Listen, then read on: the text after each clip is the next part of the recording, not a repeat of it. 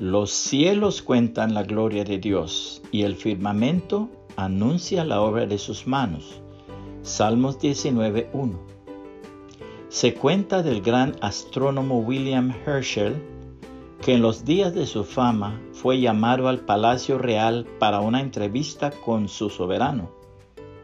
Antes de su llegada, el rey preguntó sobre su vida, pidiendo algún detalle, para hallarse con la desagradable noticia de que siendo un soldado en el ejército en su juventud, había desertado y sido sentenciado a muerte por la ley. Al comparecer ante el rey, éste le dijo que esperase un momento antes de que lo saludase para llevar a cabo una formalidad indispensable.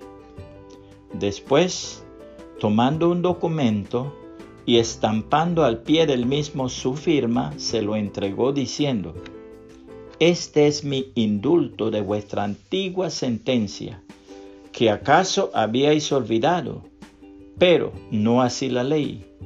Guárdalo bien.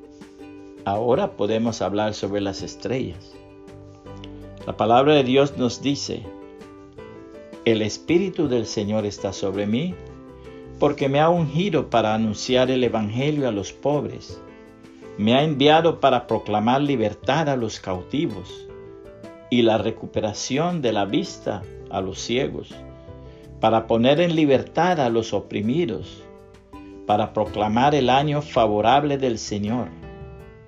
Cerrando el libro, lo devolvió al asistente y se sentó. Y los ojos de todos en la sinagoga estaban fijos en él. Y comenzó a decirles, hoy se ha cumplido esta escritura que habíais oído.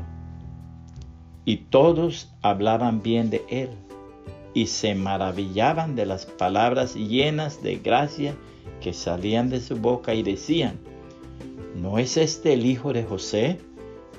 Entonces él les dijo, sin duda me excitaréis este refrán, médico, cúrate a ti mismo.